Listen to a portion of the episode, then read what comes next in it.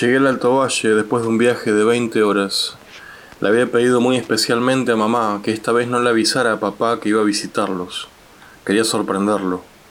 Apoyé el bolso en el umbral de la entrada y un segundo antes de que tocara el timbre, papá abrió de repente.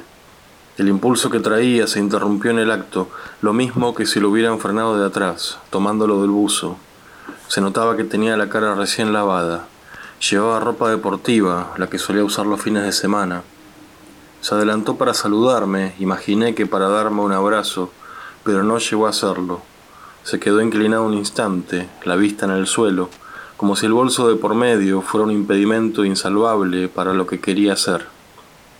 Levanté el bolso, le di un beso a papá. Él me puso una mano en el hombro. Viniste, dijo. Pasó delante de mí y siguió la camioneta, estacionada al frente de la casa. Entré al bolso y vení conmigo.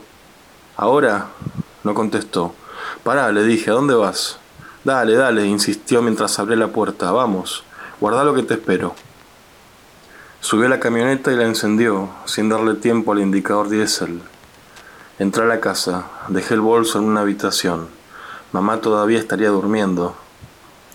La caja de la camioneta iba cargada con algunos cacharros, caños viejos, bolsas de consorcio llenas de hojas. No bien abrí la puerta del acompañante, sentí el perfume de un jabón conocido, uno que mi abuelo paterno había usado toda la vida y que desde hacía unos años había empezado a usar papá. En el asiento de atrás llevaba su maletín de médico.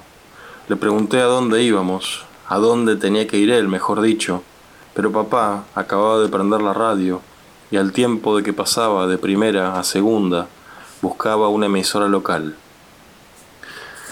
Mi nombre es Pablo Delgado, soy escritor, crecí en Roca y vivo en Buenos Aires y acabo de leer el comienzo del cuento Algo tan cerca de nosotros, que este año se publicó en el diario Página 12 y que forma parte de un libro de cuentos que permanece inédito.